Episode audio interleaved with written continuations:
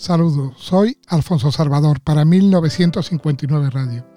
Hoy presentamos a Borjan Amadeo Moza.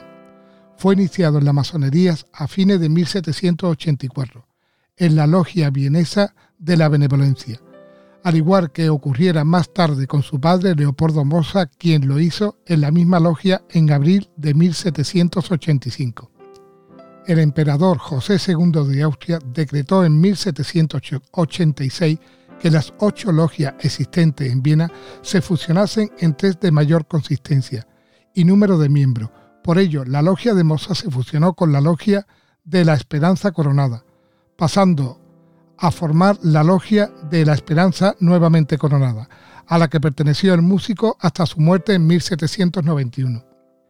Era y es costumbre en las logias masónicas, desde comienzos del siglo XVIII al menos, el que se interpreten piezas de música especialmente masónica o tomadas de obras de otra índole para realzar el ceremonial de un rito.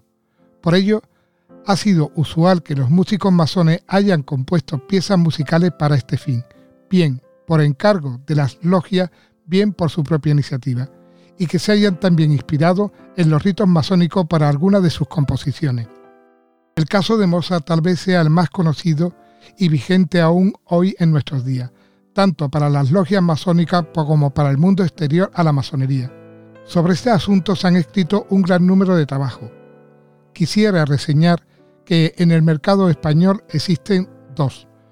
Música masónica integral interpretada por el coro y la orquesta de la Ópera Popular de Viena dirigida por Peter y La flauta mágica que por todo es conocida. Un saludo y espero que os haya gustado y muchas gracias por escucharme.